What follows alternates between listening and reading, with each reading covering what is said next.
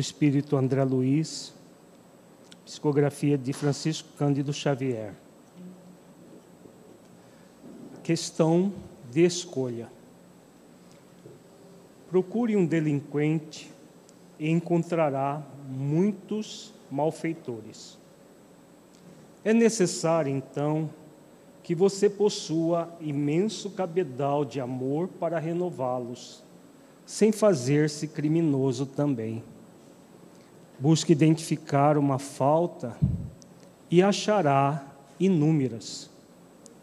Chegando a essa situação, é imprescindível que você esteja bastante esclarecido para não acrescentar seus erros aos erros alheios. Tente situar um espinho e vários espinheiros virão ao seu encontro em face de tal contingência. Em face de tal contingência, é necessário que você permaneça eminentemente equilibrado para não ferir-se. Fixe com demasiada atenção uma pedra da estrada, e em breve o solo estará empedrado aos seus olhos. Depois disso, você necessitará de muita resistência para não sucumbir às asperezas da jornada. Aproxime-se do bem, procure-o com decisão e a bondade virá iluminar seu caminho. Somente aí você surgirá perfeitamente armado para vencer na guerra contra o mal. Vamos elevar os nossos pensamentos a Jesus, rogar a Ele que nos abençoe a todos. Mestre, amigo, Abençoe-nos, Senhor, e mais esta atividade,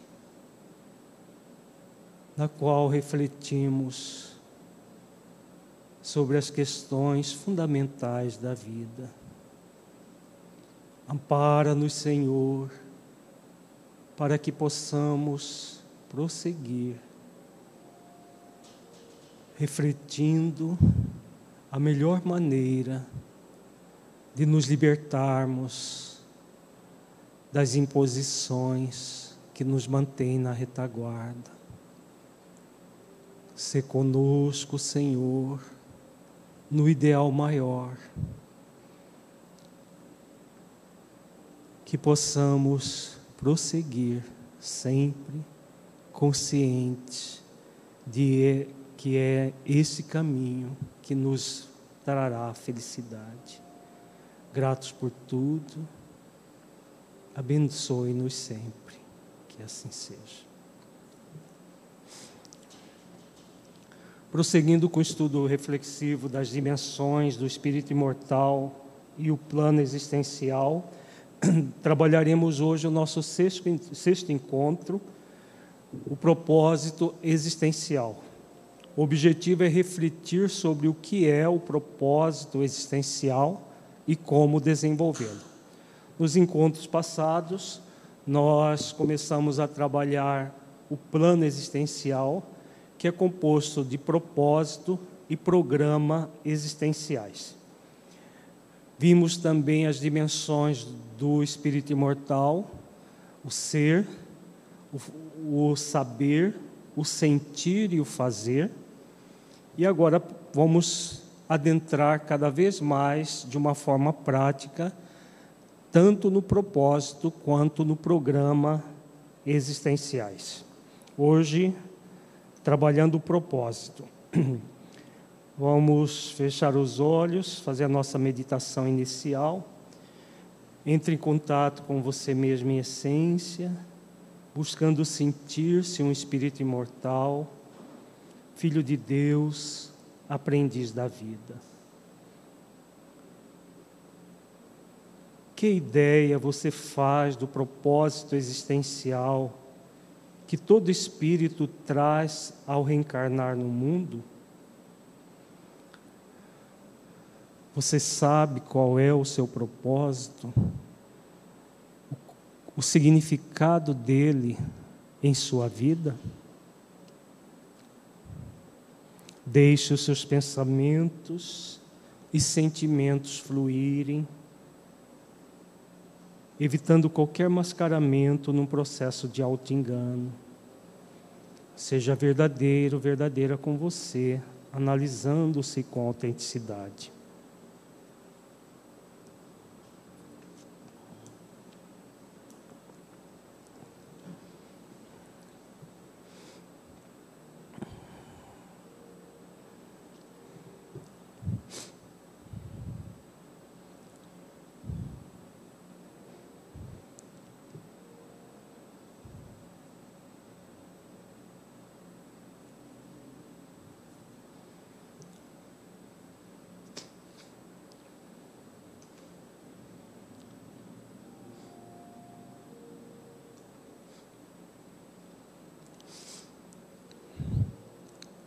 Gradualmente vamos voltando ao estado de vigília para a reflexão doutrinária.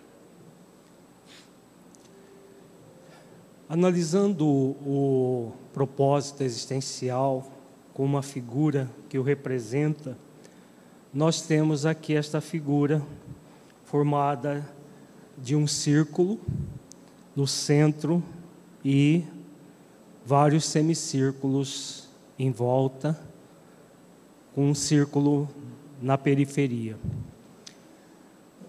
O primeiro, o círculo do centro, representa o propósito existencial. O propósito existencial, nós vamos ver em detalhes, trata-se de uma ou mais virtudes que o espírito imortal renasce para trabalhar com mais ênfase em cada existência.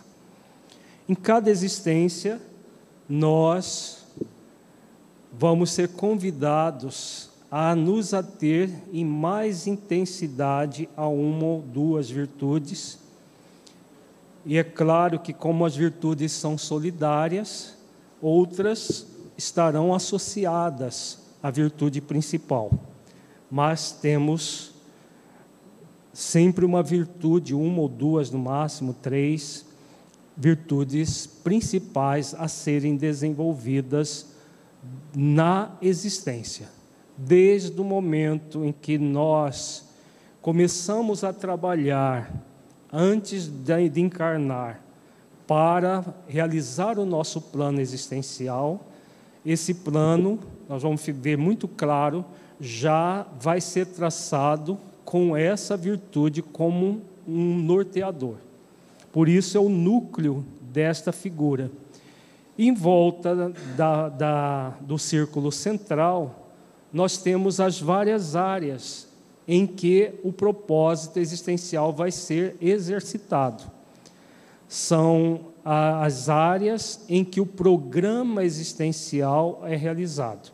Então, o programa se dá na horizontal da vida nas várias circunstâncias da vida. Por isso, é, envolvendo tudo, está a palavra circunstancial.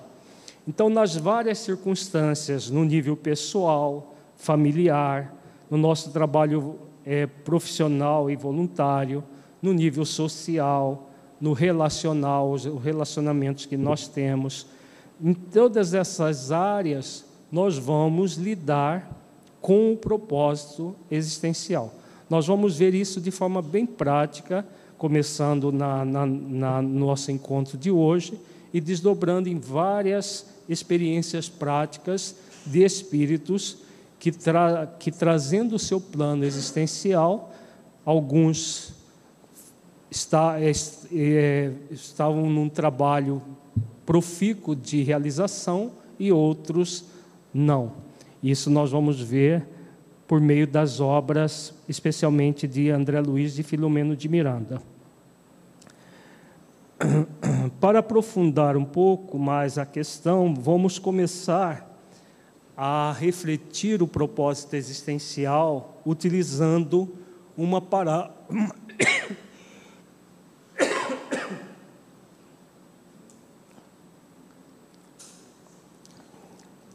uma parábola do Evangelho de Jesus Desculpe a voz, porque estou recuperando de uma virose. Ainda dá um pigarro no, e atrapalha um pouco. Nós vamos estudar uma parábola do Evangelho de Jesus, que é a parábola da ovelha desgarrada. Ela foi anotada por Lucas, no capítulo 15, versículos 3 a 6. É uma parábola curtinha, mas de uma profundidade muito grande. Vamos ver toda ela, depois nós estudamos versículo por versículo.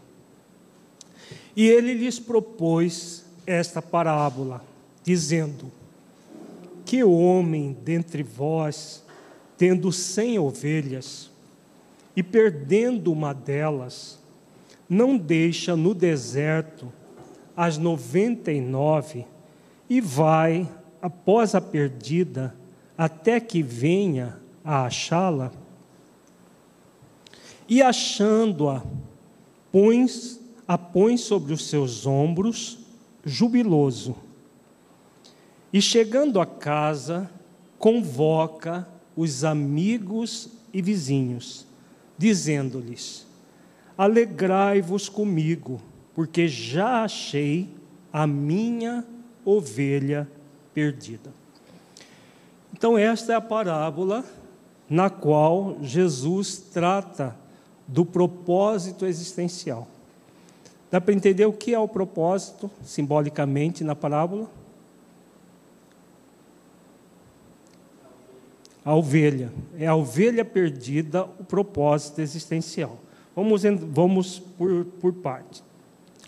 Primeiro, o símbolo que ele usa, o homem dentre vós. Quem é esse homem? Todos nós, toda a humanidade, homem, mulher, não importa. Todo ser humano que reencarna no mundo traz um propósito de ir em busca da sua ovelha perdida. E aí Jesus diz: tendo cem ovelhas, ovelha, na parábola, é símbolo das virtudes. Jesus usou várias vezes as ovelhas como símbolo das virtudes. Na parábola, por exemplo, do pastor e das ovelhas, nós temos a mesma, o mesmo símbolo, ovelhas como virtudes. Então, ele tendo cem ovelhas, que significa essas cem ovelhas? Perdendo uma delas, não deixa no deserto as 99 e vai após a perdida até que venha achá-la. Não é estranho, do ponto de vista literal, deixar 99 ovelhas no deserto e ir atrás de uma que perdeu? As parábolas do Evangelho de Jesus, quando nós analisamos de forma literal, elas ficam sem sentido. Você deixar 99 ovelhas num deserto e ir atrás de uma, quando voltar, o que aconteceu com as 99? Morreram também, porque elas vão morrer de sede. Né? Se for num, num deserto, é, geograficamente falando, hora que voltar, hora que ele voltasse, as, as 99 teriam morrido. Ele teria sacrificado 99 para buscar uma. Então, na verdade, o que está significando aqui? Que esse deserto não é um deserto, não é um deserto qualquer. É algo que Jesus simbolizou como sendo o deserto.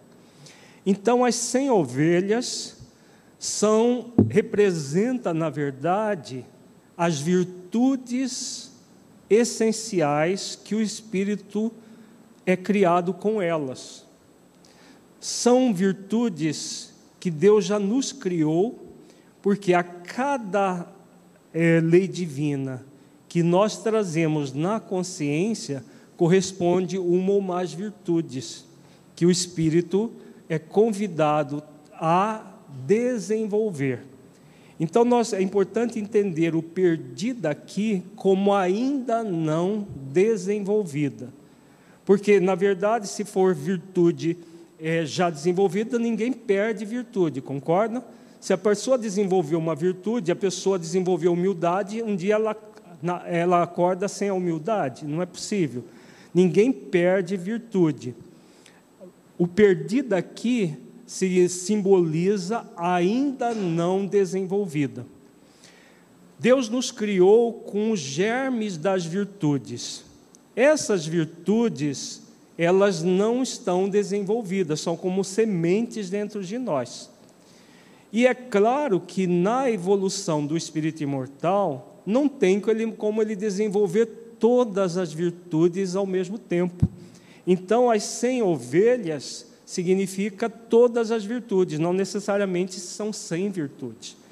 Todas as virtudes que nós trazemos em nós de forma latente, como pequenas sementes e que nós vamos desenvolvendo à medida que vamos reencarnando, evoluindo, desencarnando, passando por múltiplas experiências, nós vamos desenvolvendo essas virtudes. A cada existência, nós trazemos uma virtude específica para desenvolver, que significa essa ovelha perdida aqui na parábola. E aí, Jesus fala que não coloca no deserto, é, coloca no deserto as 99. Então, deserto aqui não é um lugar geográfico árido, sem água. O deserto é a solitude de nós mesmos. As virtudes são desenvolvidas em solitude, nós conosco. As leis divinas estão na nossa consciência e as virtudes vão ser desenvolvidas em solitude, no deserto de nós mesmos, no sentido de. Aqui está o deserto muito mais no sentido de lugar silencioso, é, quieto, do que propriamente árido, seco, sem vida. Esse, esse ambiente íntimo onde as virtudes são guardadas são colocadas. Então, essas 99 ovelhas que ficam guardadas, elas permanecem em estado de latência em nós. E cada existência nós vamos atrás de uma para exercitar com mais propriedade. No nosso processo evolutivo, muitas vezes nós desenvolvemos determinadas virtudes num ponto e outras vão ficando para trás mesmo sem desenvolver. E aí, muitas vezes, nós rogamos a, a benção de reencarnar, os nossos benfeitores espirituais é, programam todo um, um processo para que nós desenvolvamos aquela virtude que estava faltando. Então, nós vamos ver isso num caso bem prático daqui a pouco. A partir do momento que esse homem sai em busca da ovelha, chega o momento que ele acha. E aí Jesus coloca, e achando-a, põe sobre os seus ombros jubiloso. Então, achar é, aquele, é a decisão do Espírito em desenvolver a virtude do seu propósito. Todos nós trazemos a virtude do nosso propósito. Agora, nem todos se decidem por exercitar essa virtude. Então, o achando aqui da parábola é exatamente essa decisão, aquilo que nós trabalhamos nas, nos nossos encontros anteriores, a escolha consciencial de seguir na direção do seu plano existencial, especialmente desenvolvendo o propósito. Pôr sobre os seus ombros então, pegar uma ovelha e colocar nos ombros simboliza aqui na parábola o processo do trabalho que dá para desenvolver a virtude, os exercícios constantes, o esforço continuado, paciente, perseverante, disciplinado da criatura desenvolvendo as virtudes a virtude do propósito, ou as virtudes do propósito, que é esse símbolo de colocar a ovelha no ombro. E Jesus coloca um detalhe muito interessante. Que detalhe é esse? Jubiloso. O processo de desenvolvimento de virtudes em nós não deve ser jamais um movimento coercivo. Você tem que ser assim. Não é. É um processo que é fruto de uma escolha consciencial, conforme nós vimos no texto, nos textos do, do, do mentor Honório. Quando nós fazemos a escolha consciencial, decidida desse, eh, para desenvolver a virtude do propósito, esse processo nos gera muita alegria existencial. Então, esse jubiloso aqui da parábola é o processo da alegria do ser que decidiu por desenvolver a, a, o seu propósito existencial. O desenvolvimento do propósito existencial jamais vai ser um processo de peso, algo angustiante, perturbador, muito pelo contrário. Como é um movimento de libertação da criatura dela mesma, da, dos, dos grilhões que a mantém na retaguarda, quanto mais esforço se faz em direção ao propósito, maior júbilo a pessoa sente, mais alegria interior, mais felicidade. A felicidade relativa de estar seguindo na direção correta. Aí o, o, último versículo da parábola é ainda mais estranho, né? porque o homem pé, é, é, coloca a ovelha nos ombros e leva para casa. Qual é o lugar mais adequado de colocar uma ovelha? Do, a ovelha que faz mé, essa, essa o bicho. Hã? No aprisco, né, no lugar, no curral na, de, de, das, das, ovelhas. Então a gente está percebendo pela parábola, pelo teor dela desde o início, que não é uma ovelha qualquer. Né? Então, como é uma virtude, para onde vai esse homem? Para todos os ambientes onde ele vive. Então, casa aqui é casa dessas com parede, telhado, janela? Hã? Não, casa aqui é o símbolo de algo mais profundo. O que é casa? Hã? Experiência? Não. Tem a mesma, mesma conotação da parábola do filho pródigo, que volta para casa. Casa é a consciência. A casa é a consciência do Espírito. Então, chegar a casa é o movimento de fazer escolhas conscienciais para desenvolver a virtude do propósito. Então, a virtude do propósito é algo, o exercício dessa virtude é profundamente consciencial. Só acontece na casa, na, na casa consciencial, né? na consciência do Espírito. E aí Jesus coloca que ele é, chega a casa e convoca os amigos e vizinhos. Mas dois símbolos importantes aqui. Já vimos que a ovelha perdida é, na verdade, a virtude não desenvolvida. O deserto é a solitude de nós mesmos, onde toda escolha consciencial é feita. O achar a ovelha é o movimento de decidir para realmente a, o exercício das virtudes. O, o pôr sobre os ombros é o esforço, é a dedicação para exercitar a virtude no, no dia a dia. E esse esforço é um esforço que alegra o coração, que é jubiloso. Nós já sabemos que é, chegar a casa é o movimento de ir ao encontro da, da própria consciência, num processo de exercício da, da virtude. E agora nós temos amigos e vizinhos. Amigos e vizinhos representam duas, duas questões bem interessantes. Vamos refletir juntos para entender. Amigo é algo que você tem fortuitamente ou você escolhe? Você escolhe os seus amigos. E vizinho? Você escolhe os seus vizinhos? Se você mora num prédio de apartamentos, você vai ter como vizinhos aqueles que moram no, no mesmo prédio. Né? Você não tem como escolher. Se você mora num condomínio, você tem como vizinhos seus condomínios, numa rua, todos os vizinhos daquela rua e assim sucessivamente. Então não temos como escolher os nossos vizinhos.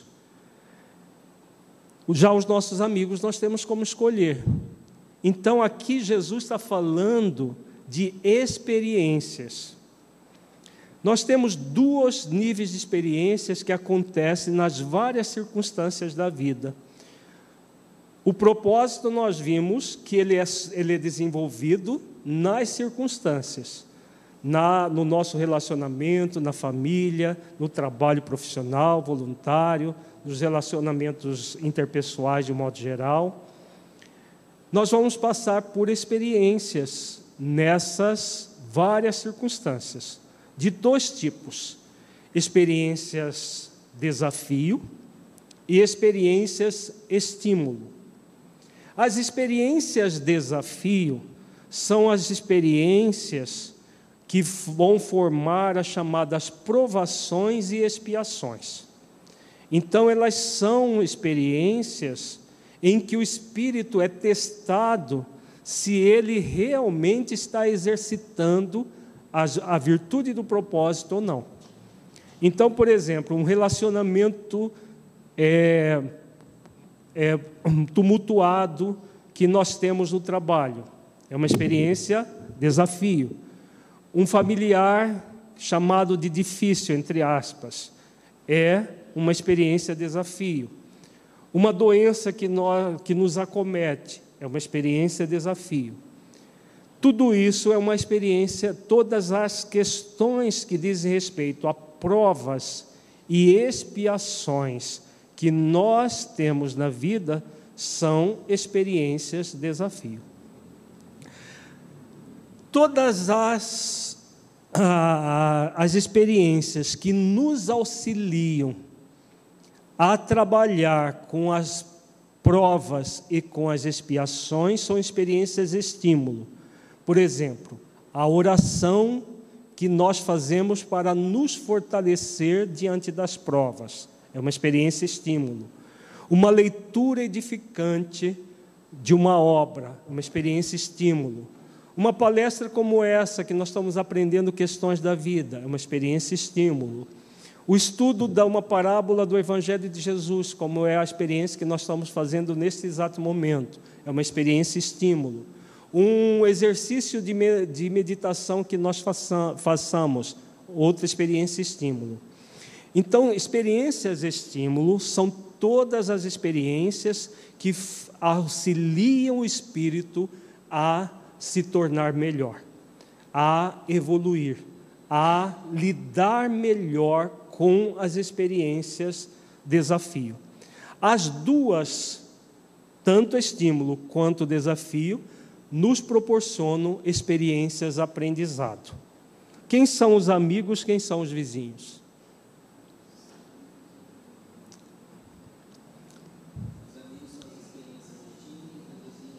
Isso, isso, Leonardo. Então, as experiências desafio são os vizinhos, você não escolhe. Você não escolhe as suas provações nem as suas expiações.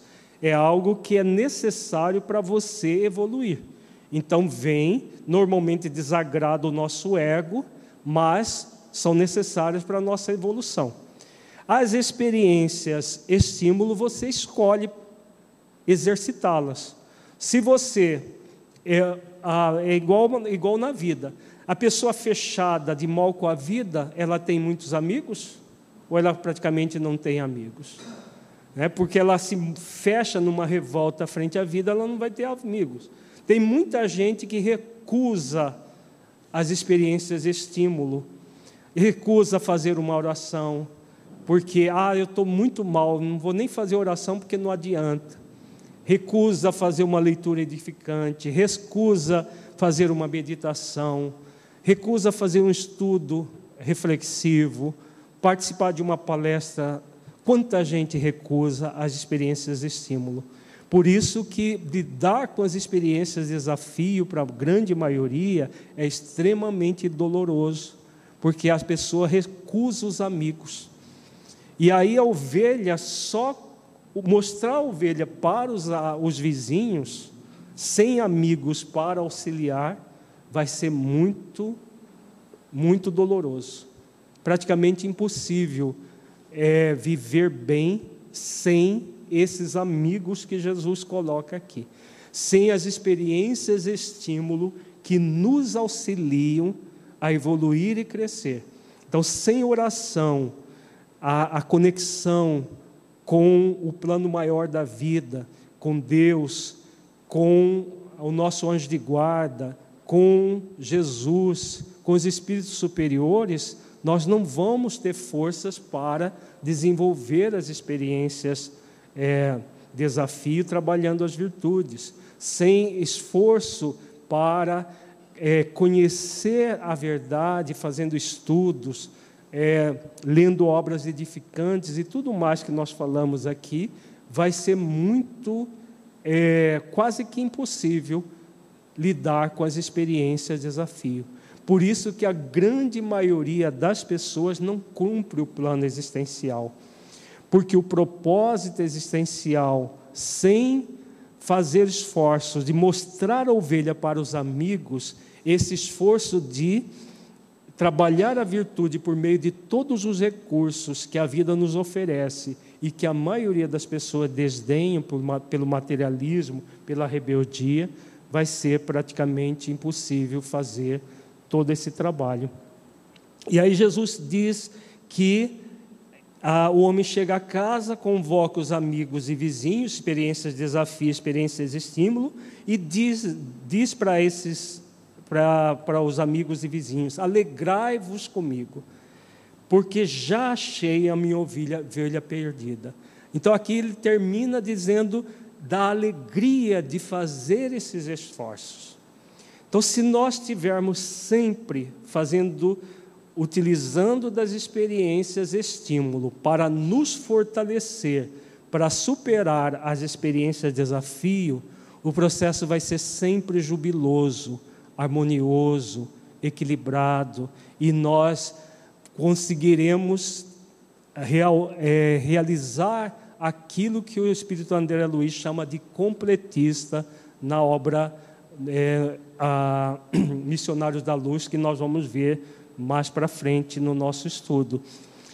O completista é aquele que completa a sua existência realizando o propósito e programa, porque é aquela pessoa que faz todo o esforço para utilizar dos recursos que a vida oferece a ele oração, meditação, estudos, é, a leitura edificante, e diante das experiências de desafio, ele transforma as experiências de desafio em experiência de aprendizado.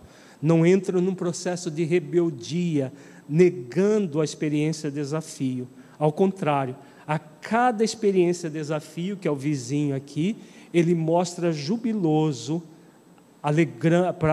é, alegre que está ali, sim, fazendo exercícios para desenvolver a virtude do seu propósito, que é a ovelha perdida. Tem pergunta, Átila? Por favor. Uhum. As ovelhas são as virtudes, sim. Então, eu, eu, eu, coloquei inicialmente que a gente não perde virtude, é que se perder daqui é simbólico, como os outros símbolos. Da mesma forma que ninguém coloca ovelha é, animal num deserto. O perdido aqui é ainda não desenvolvida. Ele está no sentido de ainda não desenvolvida, porque ela já existe de forma latente mas ainda não desenvolvida. Todos nós trazemos as leis e as virtudes. As leis para que nós investiguemos, conheçamos essas leis, e as virtudes para que nós exercitemos. Mais alguma questão? Vamos agora, para exemplificar a própria parábola, estudar um, uma crônica do livro, extraída do livro Pontos e Contos, de Humberto de Campos, é, psicografado por Francisco Cândido Xavier, intitulada Provas de Paciência. É uma história que, que Humberto de Campos conta nessa, nessa obra, Pontos e Contos, e que ilustra muito bem o que é o propósito existencial.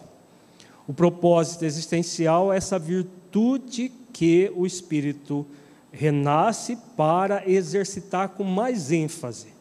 É claro que outras virtudes vão estar juntas, mas com mais ênfase é uma virtude específica. No caso aqui, é a paciência, a virtude a ser desenvolvida. Vamos ver com detalhes. Quando se dispôs Leonarda à nova reencarnação, Lucinda, a nobre amiga espiritual que permaneceria na esfera superior, recomendou: Leonarda, minha irmã, Grandes tesouros tem conseguido você nos caminhos da vida, e suas aquisições de virtude prosseguem no ritmo desejado. Então vejamos o cenário. Nós temos aqui Leonarda, o espírito que estava programando a sua nova encarnação. Lucinda, a mentora espiritual, a que seria a sua mentora espiritual, já trabalhando com ela na programação. Lucinda, observando o, o histórico evolutivo de Leonarda, vem e diz para ela que ela já tinha desenvolvido várias virtudes. Então, significa que Leonardo é um espírito de condição mediana, como, como muitos de nós. Já não somos pessoas viciosas completamente, mas também não somos pessoas virtuosas completamente. Estamos no intermediário, temos várias virtudes envolvidas e, e temos muitas outras a ser, serem desenvolvidas. Então, Lucinda vem dar essa informação para Leonarda, que ela já tinha realmente várias aquisições de virtude. No entanto, sua provisão de paciência é muito escassa. Seu atraso nesse terreno é particularmente lamentável, provocando enorme desarmonia no admirável conjunto de suas qualidades pessoais. Faça o possível por elevar o padrão de sua resistência pela identificação do autodomínio as realizações do Espírito não são gratuitas. Constitui patrimônio eterno, adquirido a preço alto, em esforço e experiência.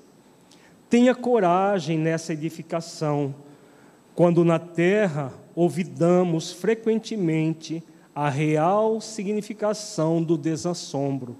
Aplaudimos a impulsividade animal, esquecendo a sabedoria da prudência. Vejamos nesse parágrafo, tem muitas questões para nós refletirmos. Então, Lucinda diz para Leonarda que ela já trazia várias virtudes, mas que no caso da paciência era o que para Leonarda, usando a parábola como, como referência? Era a ovelha perdida. Ela estava deixando a paciência de lado. Em várias existências, ela não havia desenvolvido essa virtude.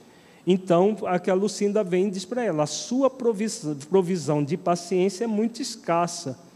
Seu atraso nesse terreno é particularmente lamentável, provocando enorme desarmonia no admirável conjunto. Então, ela já trazia várias é, virtudes, mas no quesito paciência, a, o compromisso dela era muito grande para com a vida. Como diz aqui, era particularmente lamentável.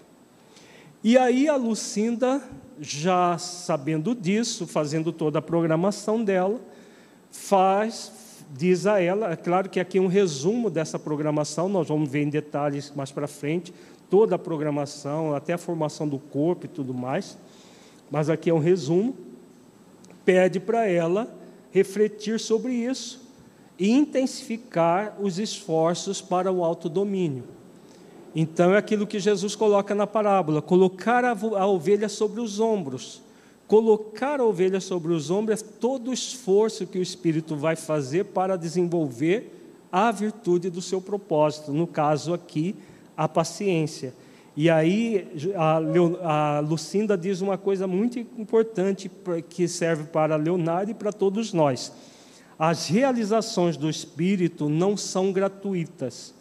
Constitui patrimônio eterno adquirido a preço alto em esforço e experiência.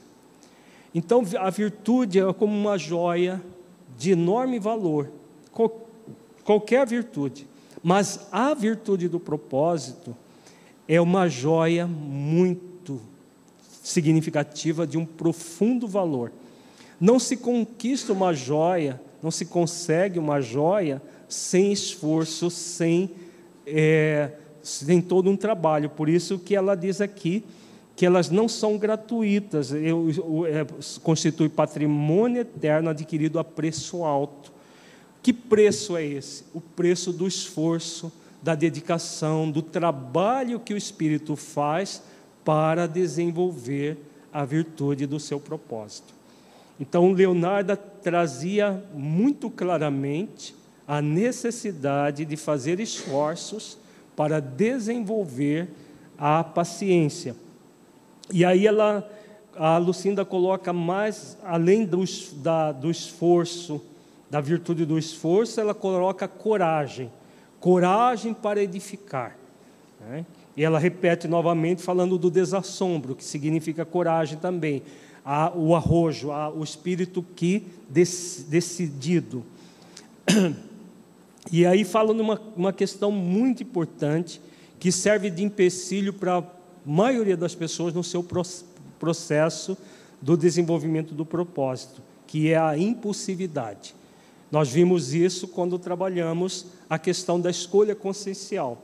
O espírito pode agir de forma impulsiva, de uma forma exigente com ele mesmo ou de uma forma autoconsciente. Então, quando a impulsividade é agir conforme o ego, a, o movimento da exigência é querer perfeição sem ter passado pelo, pelo aperfeiçoamento. E o esforço autoconsciente é o espírito se permitir as experiências, quantas forem necessárias para desenvolver a virtude do seu propósito. Então, são as múltiplas experiências que o Espírito vai passando, fazendo escolhas conscienciais.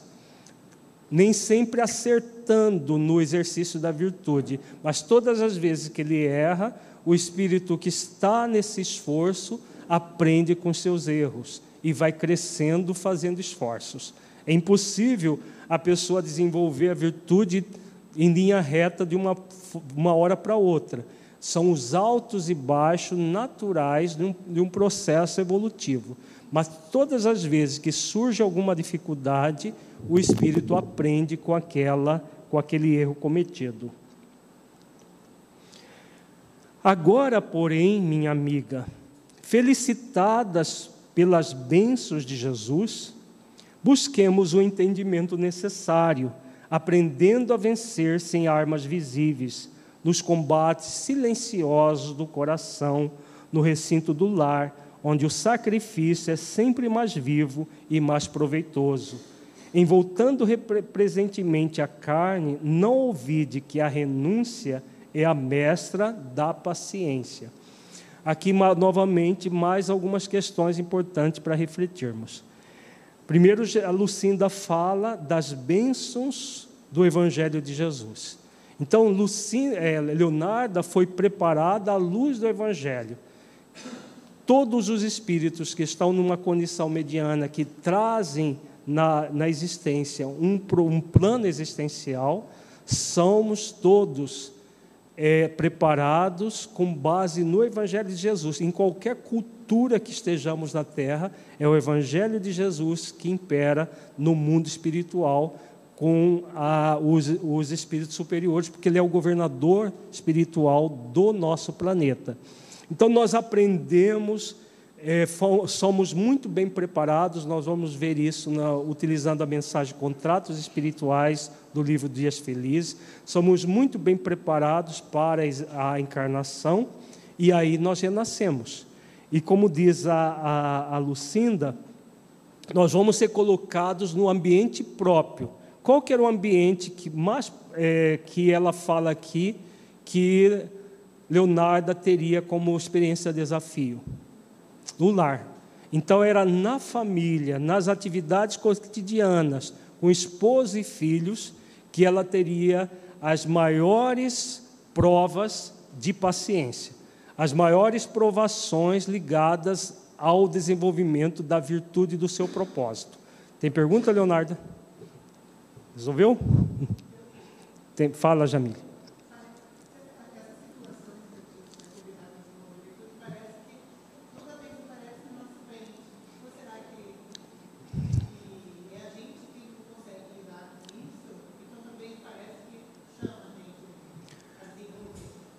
Se, se Uhum. É, a Jamile fala da, é, se a, na virtude do propósito, o tempo todo nós vamos ser convidados a exercitá-la, seria isso a, a pergunta? Exatamente. É, na, no caso da virtude do propósito, as experiências, desafios são diárias e várias vezes ao dia, não é uma vez só. O teste relacionado pra, é um dos, de, uma, uma das formas de você saber qual é o seu propósito. Veja a sua principal limitação nas várias experiências do dia a dia, todos os dias. Aí a virtude que transmuta isso é a virtude do seu propósito. A, as experiências de desafio, que são os vizinhos lá da parábola, Todos os dias você vai precisar mostrar, você vai ser convidado a mostrar a ovelha no ombro para essas experiências. Várias vezes por dia. Porque é a prova principal da existência. Nós vamos ver, a, a, a, mas nos próximos parágrafos, a Leonarda reencarnada. O que, que aconteceu com ela? Então, ela trouxe a experiência, a, a prova da paciência no lar. E é, Lucinda fala para ela de uma virtude é, auxiliar da paciência, que é a renúncia. Então, nós temos a virtude do propósito, então nós temos também virtudes satélites. Por isso que nós dissemos que dificilmente é uma virtude só, mas temos um conjunto de virtudes que estimulam aquela que é a mais significativa, que, que diz respeito à nossa principal limitação é porque não tem como desenvolver uma única virtude apenas. É um conjunto de virtudes, mas no caso aqui, a, a principal era a paciência e a virtude secundária, auxiliar, é a renúncia. Leonarda ouvia com interesse, revelando no olhar a preocupação indisfarçável do aprendiz que regressa à escola terrena Transcorrida ligeira pausa, a amiga continuou. Sabemos que existe alimentação e assimilação, estudo e aproveitamento, dor e renovação. Esgota-se o corpo físico quando se alimenta e não assimila. Entrega-se o estudante a muitos disparates quando lê e não medita. Precipita-se a alma em regiões infernais quando sofre e não recolhe os valores da lição. Lembre-se de semelhantes verdades na terra. Para nós, que muitas vezes fomos injustas para com o próximo, o melhor método de adquirir a paciência é o de sermos justas para com os outros, sem exigir que os outros, que, que outros o sejam para conosco. Essa indicação, aliás, vem de Jesus, desde o processo que o conduziu à crucificação. Então, aqui a, a Lucinda prossegue, fazendo algumas reflexões junto com a, a Leonarda. É o que acontece com todos nós. Nós somos muito bem preparados antes de encarnar, que é o, é o momento em que somos aprendemos muitas lições, muito trabalho, é o que ela diz aqui. É, Aprende-se as verdades e, depois de aprendido a lição, nós somos convidados a provar se, que essas lições estão bem internalizadas dentro de nós.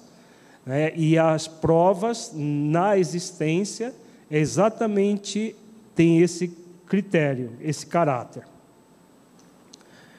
O mestre foi sumamente bom para com todos, entretanto, não reclamou qualquer manifestação de justiça para consigo mesmo nos grandes momentos. E ele era puro, puro Leonardo. Não desejo de modo algum induzi-la a desconsiderar a retidão. Examino apenas o aproveitamento da oportunidade. Tolo é o doente que despreza o remédio. E já que somos antigas enfermas, não fujamos à medicação adequada. Tenha cuidado e dê a cada um o que indiscutivelmente lhe pertença Contudo, se houver atraso na recepção do que lhe couber, não descreia do equilíbrio divino, valendo seu ensejo para enriquecer a sua capacidade de resignação para o bem. Então, vemos mais orientações da Leonarda e o principal dele é esse aqui: aproveitar a oportunidade. Então, nós nos preparamos antes de encarnar fazemos todo um, um uma, estudos prévios, orientações mais diversas e vamos ser trazidos à existência. Para quê? Para aproveitar a própria encarnação como um grande remédio para curar a nós mesmos. Por isso ela diz aqui: tolo é o doente que despreza o remédio. Desprezar as oportunidades encarnatórias que todos nós trazemos para nos curar é uma tolice sem propósito, né? Já que, e já que somos antigas enfermas, diz Lucinda, não fujamos à medicação adequada. Então, a, a reencarnação é um grande remédio para o espírito imortal que somos. Se nós, quando chegarmos, chegamos aqui, permanecemos na revolta, não querendo passar pelas provas que a vida nos oferece, nós estamos jogando fora o remédio que irá nos curar. E aí voltamos tão doentes quanto na dimensão espiritual. Por isso que são poucos aqueles que realmente completam aquilo que vieram fazer, porque a maioria despreza o remédio. Isso representa um negócio espiritual de grande importância para o futuro Quanto mais, saiba você que estaremos ao seu lado, assistindo-a com amor, de seu concurso depende a realização. Então aqui a Lucinda coloca uma coisa clara para Leonardo: a sua assistência constante, que estaria oferecendo assistência a Leonardo, agora a assistência do Espírito do, do, do nosso anjo de guarda não substitui a nossa parte que ela coloca aqui no final da, da, do parágrafo. De seu concurso depende a realização. Por quê? O, o anjo de guarda vai nos ajudar a nos ajudar. Ele nos ajuda no processo em que nós fazemos a nossa parte. Leonardo prometeu observância aos conselhos ouvidos e assumiu compromissos graves e tornou a terra. É aquilo que nós vimos no nosso primeiro encontro, quando a fala do, do, do ministro Clarencio. Quando nós nos programamos a algo, nós estamos criando um determinismo transitório. Estamos determinados a agir assim. Nenhum espírito, na literatura mediúnica que nós temos, idônea, não há nenhum espírito que promete que vai fazer corpo mole, que vai ficar rebelde, que não vai fazer os esforços todos prometemos exatamente isso que a, que a Leonarda promete aqui. Prometeu observância aos conselhos ouvidos e assumiu compromissos graves e tornou a terra. Se nós buscarmos a literatura mediúnica, André Luiz, Filomeno de Miranda, é, Ivone Pereira e outros, nós vamos encontrar essas, é, essa questão. O Espírito prometendo fazer esforços. Aí, quando chega aqui, muitos de nós agimos como Leonardo. Vamos ver? No entanto, apesar dos ajustes ou havidos, desde criança revelou extrema inquietude e frequente indisciplina. Todos nós, nós prometemos, fomos preparados, somos preparados, mas o que vai acontecer com, a, com as, as limitações que nós trazemos? Ficam adormecidas ou vêm junto conosco? Vêm junto conosco. Então, as tendências que nós trazemos vêm junto conosco, está muito claro aqui.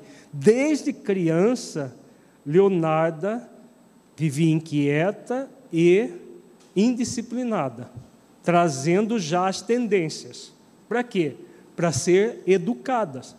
Educadas primeiramente pelos seus pais e depois por ela mesma no exercício do autodomínio que nós vimos a Lucinda falando para ela.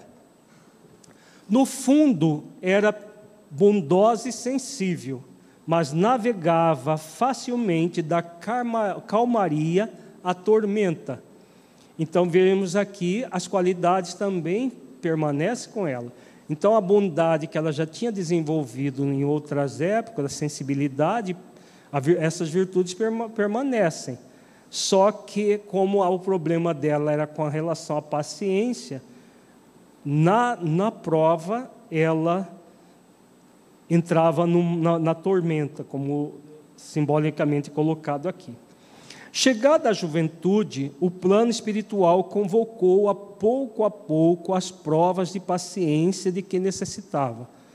É, é, isso é muito comum. Na infância, nós, nós não temos grandes provas, salvo exceções, porque é, é a fase para o espírito se restabelecer no mundo.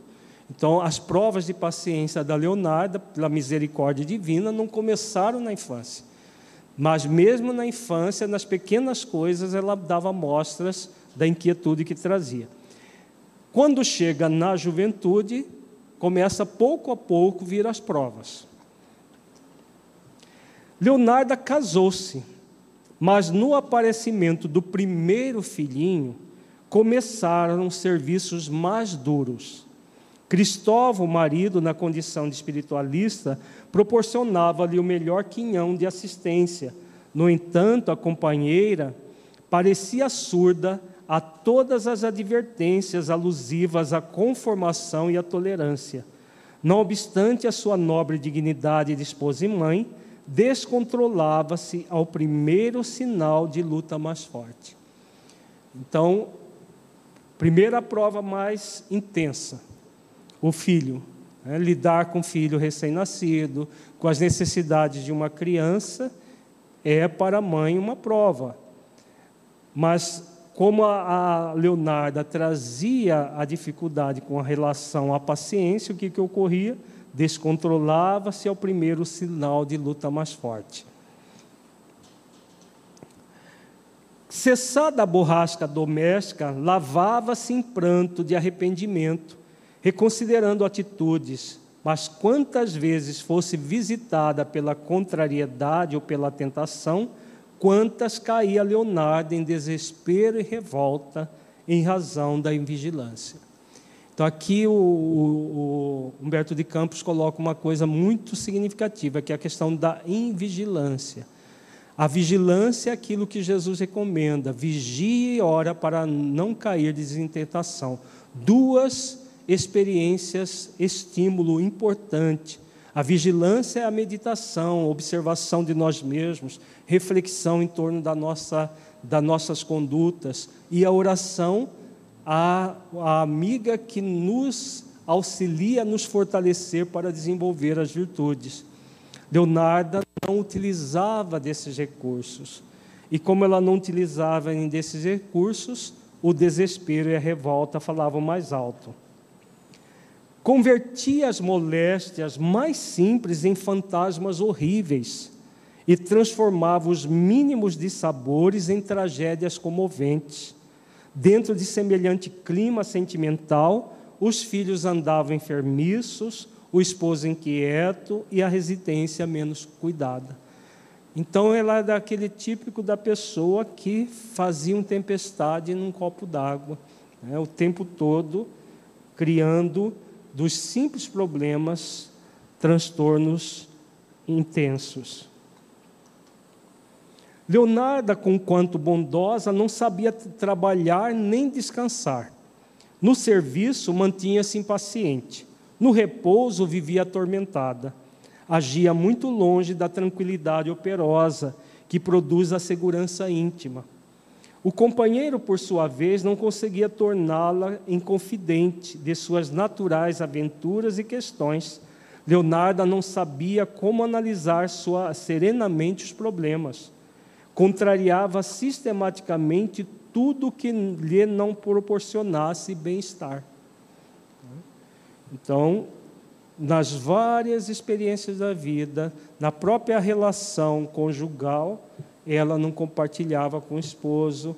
Então, o tempo todo, como diz aqui, no trabalho, impaciência, no repouso, a tor é, tormenta, e intranquila o tempo inteiro. Nas reuniões evangélicas, ouvia importantes preleções sobre humildade e coragem, costumando observar: as pessoas infelizes quanto eu não podem ser conformadas. Então, além disso, ela tinha o conhecimento espírita. O marido era espírita e a levava no centro espírita, onde ela ouvia as preleções. Só que, em vez de meditar no significado das preleções, ela simplesmente rebatia com essa desculpa que ela não podia é, ser paciente por causa, porque ela é muito infeliz. E como se a virtude fosse algo insustentável, repetia sempre. Muito consoladores são os elementos da fé, mas perco a paciência todos os dias se a dor, no entanto, vale alguma coisa para a melhoria da alma, estou sinceramente confortada, porque os meus sofrimentos têm sido infindáveis. Vejamos que aqui Leonarda, o Humberto de Campos já mostra a Leonarda é, falando uma coisa muito comum no movimento espírita, em que as pessoas acreditam, muita gente acredita nisso. O que, que ele está mostrando aqui? que basta sofrer para evoluir. Né? Então, ela não se é, fazia esforço para desenvolver as virtudes, acreditando que bastava a, a, o sofrimento, ela já estava evoluindo com o sofrimento. Né? E a, como ela mesma diz, perco a paciência todos os dias. Por quê? A virtude do propósito existencial, nós vamos ser testados todos os dias é, para exercitar essa virtude, várias vezes ao dia. Então, se a pessoa se recusa a exercitar a virtude, o que vai acontecer com o dia a dia dela? Com qualquer pessoa que se recusa a fazer o exercício da virtude do propósito, como vai ser o dia a dia, dia, dia, a dia dessa pessoa? Tormentoso, extremamente infeliz. Por quê? Porque a pessoa recusa a adquirir o júbilo que Jesus fala na parábola. O júbilo é consequência da ovelha no ombro. Coloca a ovelha no ombro, simbolizando o esforço para desenvolver a, a, a virtude. Então a pessoa se recusa, e aí a vida dela fica sem propósito. E uma vida sem propósito é uma vida muito infeliz. Só que o que, é que acontecia com a Leonarda? Ela acreditava que simplesmente pelo sofrimento ela estava evoluindo, que não precisava de desenvolver virtudes. Quantos de nós espíritas ainda acreditamos nessa falácia? Que basta sofrer, basta fazer isso ou aquilo, é, e recusamos a exercitar a virtude do nosso propósito.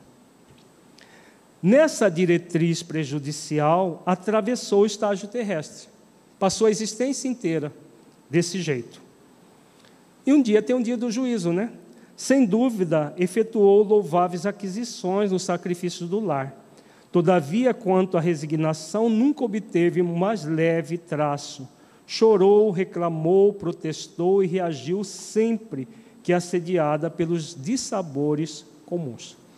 Aqui é, é, fala mais uma virtude ligada à paciência, que é a virtude satélite, e resignação.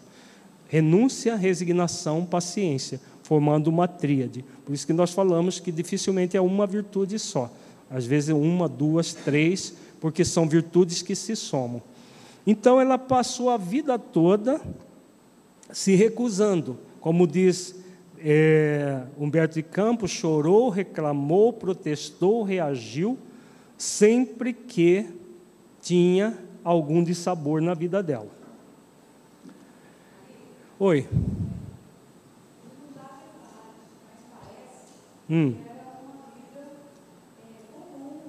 Uma vida comum de pobreza, é isso mesmo. Não. Não.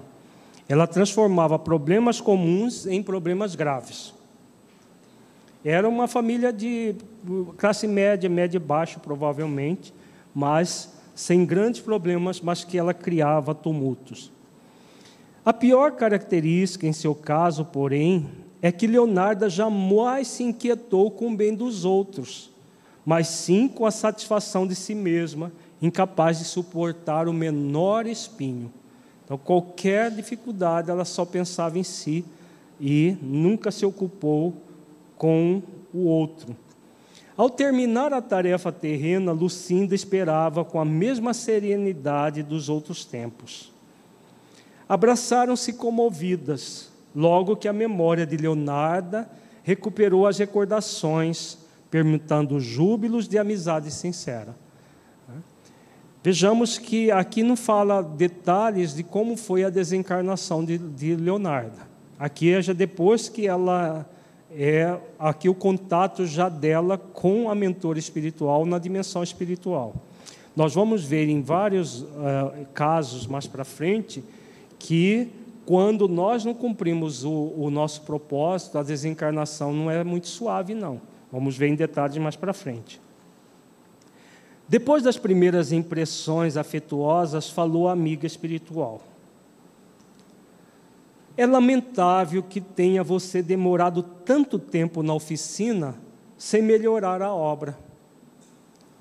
Então, a primeira fala da mentora, um tempo da encarnação inteira, e Leonarda não havia melhorado nada.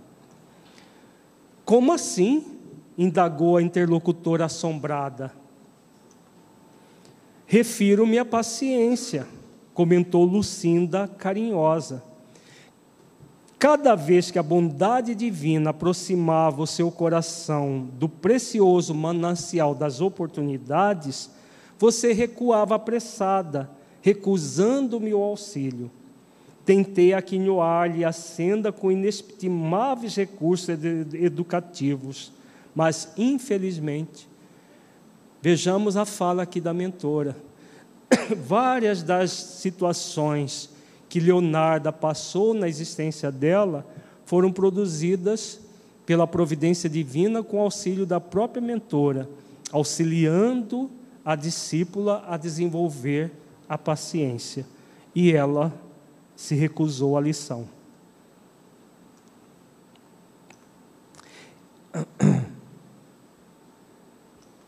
Espantou-se o Leonardo ao ouvir as inesperadas considerações e, com inexcedível desencanto, acentuou triste. Vejamos, depois de uma fala dessa, o que sobrou para ela? O desencanto. Que diz, fui excessivamente provada. Olha que interessante. Né? Ela passou por múltiplas provações realmente, mas não foi aprovada, explicou a amiga Serena.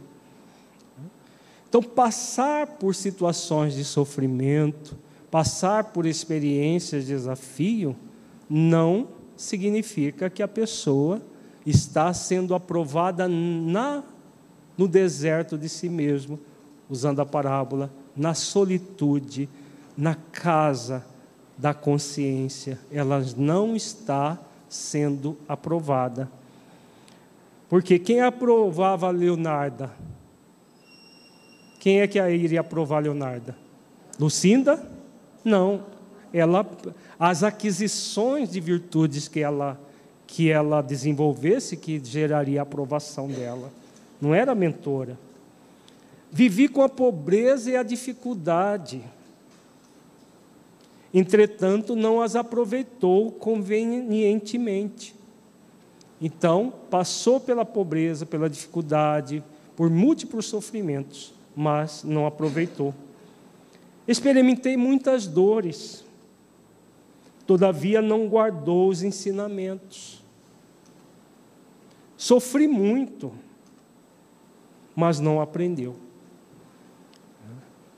Então é uma lição, esse é uma das crônicas mais profundas de Humberto de Campos essa, porque ela traz uma, uma história muito semelhante a centenas, milhares de pessoas, se não for milhões e milhões pelo mundo afora. Passa por múltiplas experiências enquanto estão encarnados, mas não aprendem a lição, não desenvolve a virtude do propósito.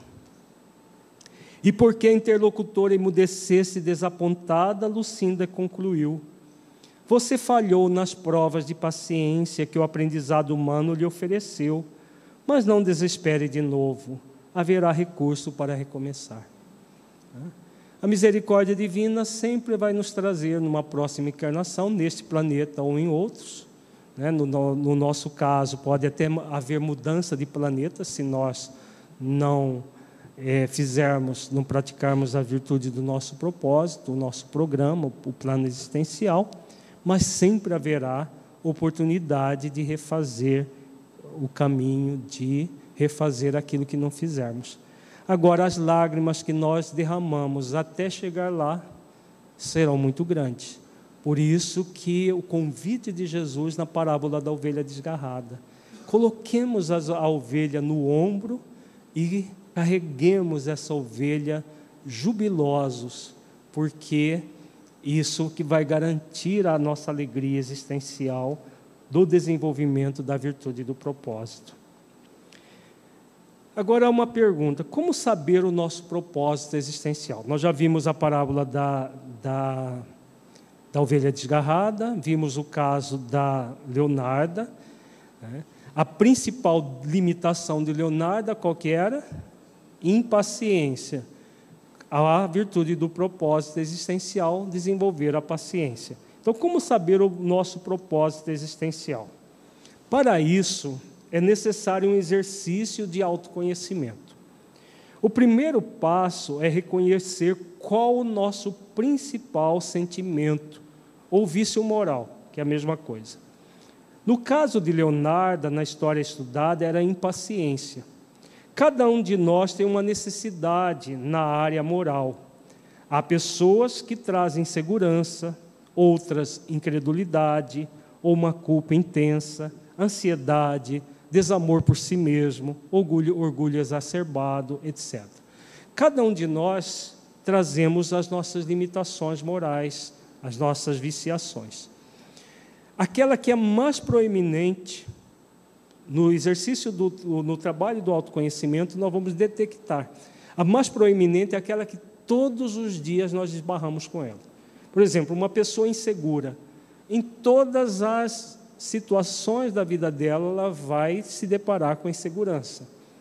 Uma pessoa que tem, por exemplo, um alto desamor muito grande, o tempo todo ela está num processo de cobrança, de machucar-se, de exigir-se. Isso tem a ver com a, o desamor por si mesmo. Então, são a, a, as reflexões que nós fazemos pelo, fizermos pelo autoconhecimento vai nos mostrar qual é a nossa viciação mais proeminente. Para reconhecer a nossa maior necessidade moral, somos convidados a escutar nossa intimidade por meio de perguntas conscienciais.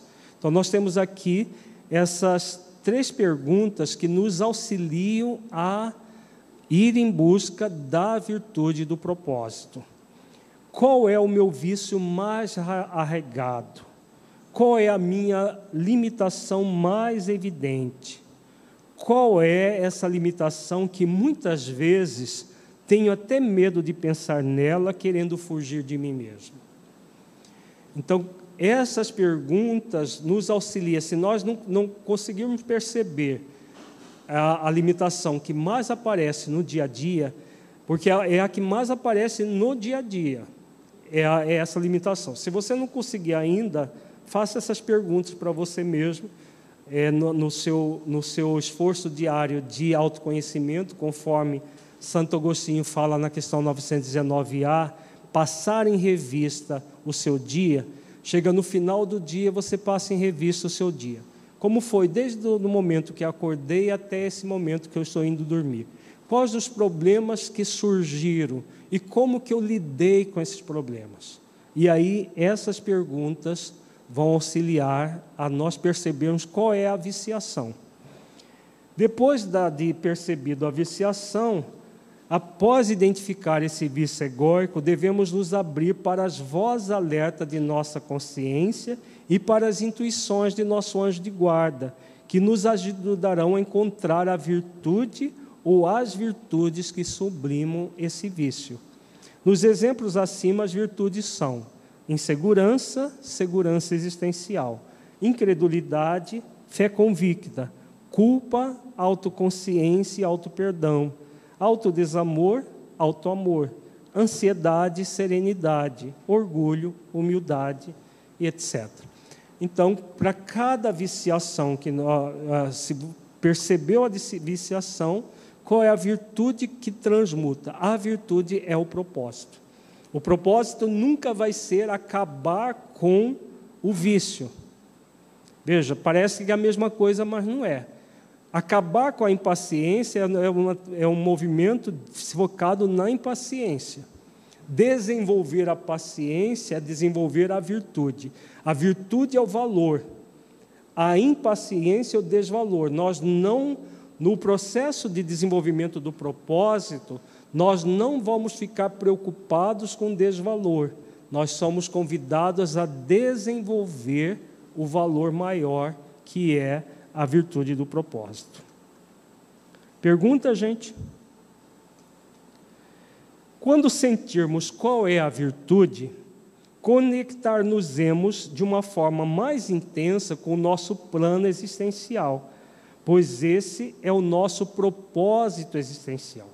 Ou seja, a virtude mais importante a ser desenvolvida na presente reencarnação, nas ações delineadas no programa. Então, é aquela virtude que você vai ser convidado a desenvolver todos os dias, quantas vezes forem necessárias. É claro que todos trazemos outros vícios egóicos, mas a cada reencarnação somos convidados a sublimar um deles, conforme vemos na história da Leonarda. Outras virtudes também serão desenvolvidas juntamente com a do propósito, porque elas são solidárias. E quando se desenvolve uma, as demais também são estimuladas. Mas a experiência desafio, enviadas pela providência divina, será relacionada ao cuidado específico com a virtude que transmuta, iluminando o vício egóico mais arraigado. Então, a providência divina vai providenciar o ambiente mais propício para que nós desenvolvamos a virtude do propósito, como o caso da Leonarda foi o ambiente familiar. Esposo, filhos, cuidados com a casa, com a família, que ela não se dispôs a fazer. E como todo processo é de solidariedade, uma virtude ajuda a outra. Né? Não é todo movimento que se soma e a pessoa sai ao fazer o exercício, os exercícios da virtude do propósito, ela sai da existência melhor do que quando ela entrou. A realização do propósito existencial será um convite da vida em todas as circunstâncias da nossa existência corporal. em todas as áreas da nossa vida. Durante a existência, passaremos por inúmeras experiências de desafio, conforme vimos na história da vida de Leonardo, para que possamos desenvolver o propósito existencial. É assim a vida de todos nós. Passamos por múltiplas experiências de desafio, o objetivo de transformar essas experiências de desafio em experiências de aprendizado, desenvolvendo o programa e o, e o propósito existenciais. O propósito, virtudes, e o programa, as realizações que nós vamos fazer nas várias circunstâncias da vida. Perguntas? Vamos fazer a nossa avaliação reflexiva, então. Feche os olhos, entre em contato com você mesmo em essência.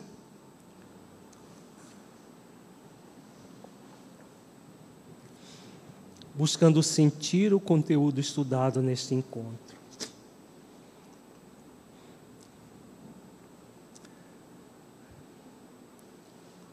Do conteúdo que você entendeu que se aplique à sua vida.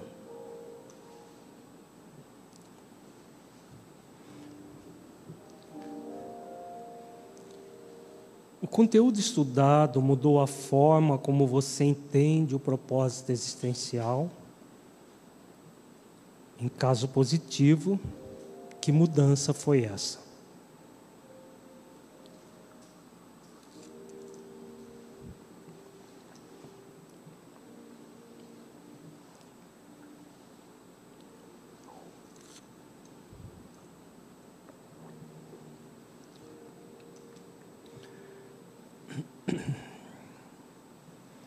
Como você tem lidado com seu propósito existencial?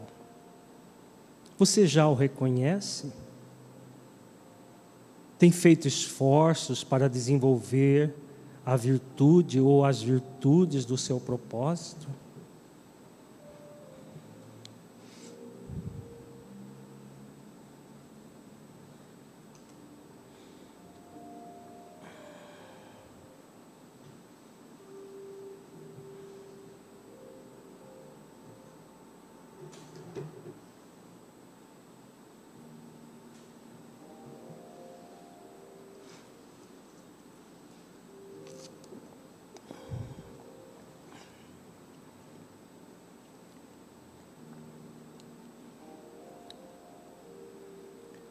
Como você tem feito as escolhas em sua vida?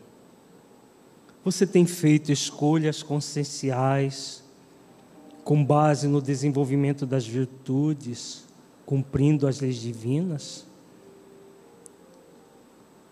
Desenvolvendo com júbilo, alegria existencial, o seu propósito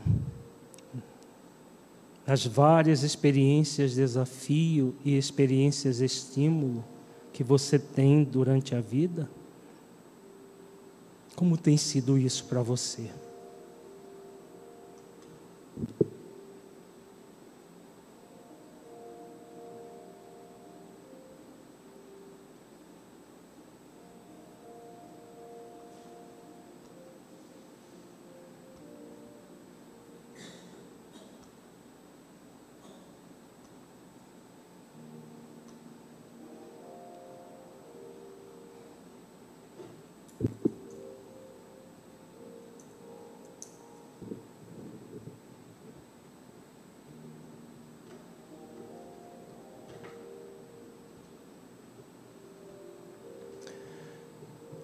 Senhor Jesus, mestre, amigo,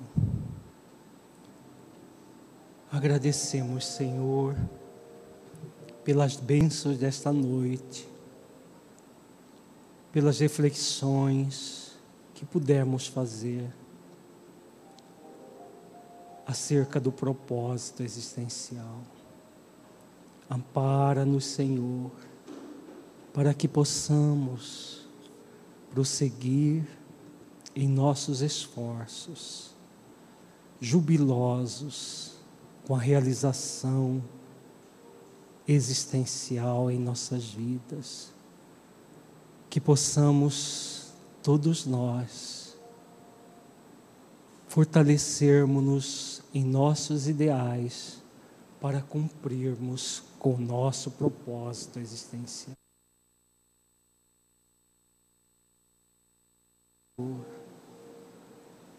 Para a toda a humanidade nesses dias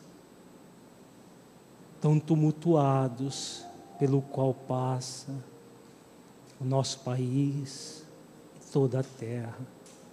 Se conosco hoje e sempre, Senhor, gratos por tudo.